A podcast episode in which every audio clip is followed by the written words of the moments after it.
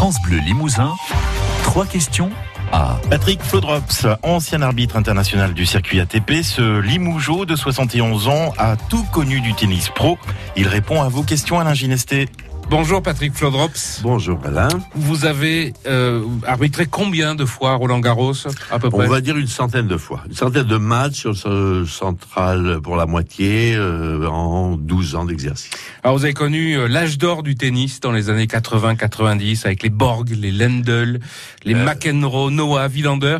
Quels joueurs vous ont le, le plus marqué? À celui qui m'a le plus marqué, euh, c'est incontestablement Björn Borg.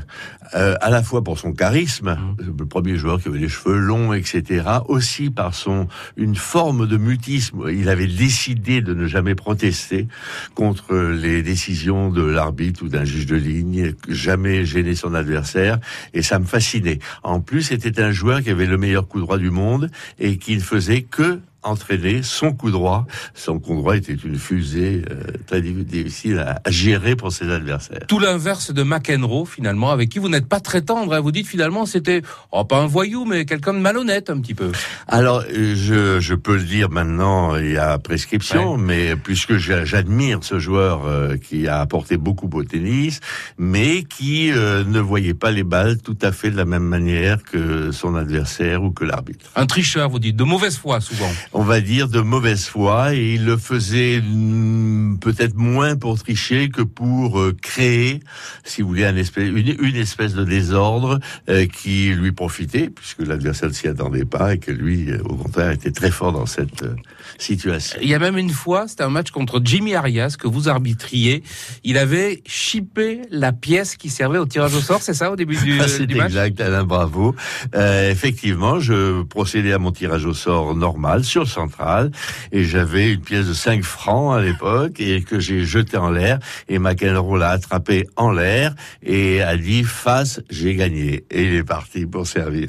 Alors je m'apprêtais euh, pour me faire respecter entre guillemets euh, à poursuivre McEnroe j'aurais peut-être été un peu ridicule et récupérer ma pièce de 5 francs et Arias m'a pris par le bras et m'a dit laisse tomber Patrick tu ne la récupéreras jamais Il y a eu d'autres moments euh, plus difficiles, plus tendus encore. Vous vous rappelez peut-être de ce match euh, avec Iline Astaz et Elliot Telcher, c'était en 81. Écoutez ça. L'Américain, estimant que la balle de match est litigieuse, s'en prend à l'arbitre. What do you want with these guys? I mean, fucking guys are grabbing the shit out of me.